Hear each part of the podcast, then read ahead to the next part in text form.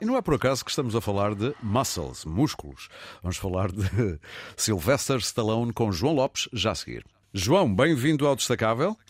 Olá, bom dia, Aurélio. Uh, Porquê é que estamos a falar de Sylvester Stallone? Uhum. Ou de que é que falamos quando falamos de Sylvester Stallone? Melhor ainda. uh, pois há um, há um documentário disponível na Netflix que tem como título, digamos, o seu cognome, Sly, uhum.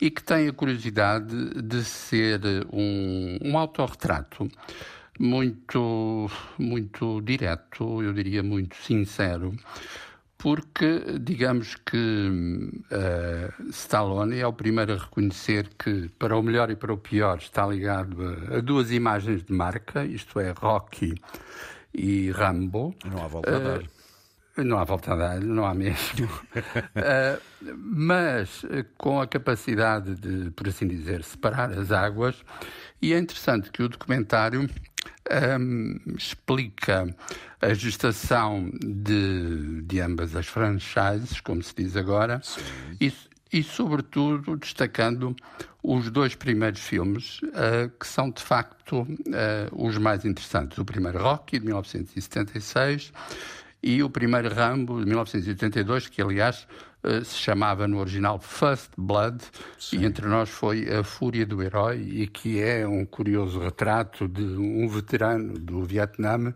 refletindo uma série de traumas que, sendo individuais, têm muito a ver com a sociedade americana da, da época. E, portanto, esse, esse autorretrato ajuda-nos, de algum modo, a perceber que, apesar de uma imagem de marca nem sempre muito favorável, Stallone é uma referência importante na, na evolução do cinema popular de Hollywood. Mas são poucos que lhe dão esse crédito, ou estou enganado? Ah, sim, isso é verdade, Aurélio. Ah, às vezes ah, dá jeito, ou, ou é chique, ah, reduzir os atores, os realizadores e até mesmo as pessoas, de um modo geral, a uma imagem manicaísta, mecânica, que ah, parece esgotar a vida toda.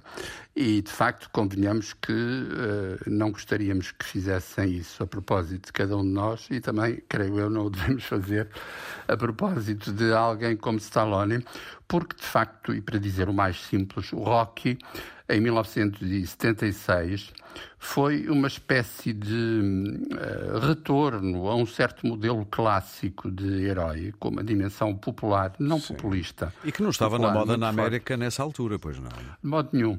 E, Aurélio, vale a pena acrescentar que isso aconteceu não apenas com Stallone a interpretar a Rocky Balboa, mas também a escrever o argumento, porque, como ele conta no documentário, a dificuldade que ele tinha de encontrar papéis minimamente interessantes levou a interessar-se pela escrita de argumentos. E mais tarde também realizou, ou estou enganado? Também realizou, inclusive, títulos uh, quer da saga Rocky, quer da saga Rambo, uhum. mas eu destacaria um filme que ele próprio também destaca, logo a seguir ao primeiro Rocky, em 1978. Uh, eh, ele próprio confessa que quis fazer qualquer coisa distante Sim. do filme que lhe tinha dado sucesso e fez o Paradise Alley, uh, o Beco do Paraíso, que é uma evocação algo nostálgica uh, da década de 1940, tendo por pano de fundo os combates de, de luta livre. É um Sim. filme muito esquecido e que vale a pena descobrir ou redescobrir. Portanto, este Sly, que está na Netflix, é um documentário sobre Sylvester Stallone que o tem como produtor, vale a pena dizer isto, não é? Ele está Exatamente. envolvido nisto.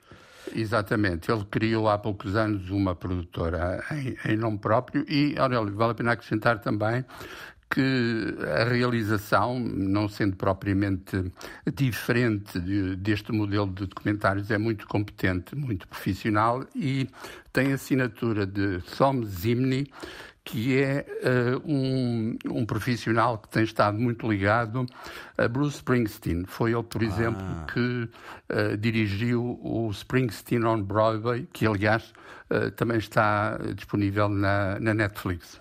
Muito bem, João, muito obrigado por esta reflexão sobre Sly, o tal documentário da Netflix sobre Sylvester Stallone e um bom fim de semana. Bom fim de semana, obrigado.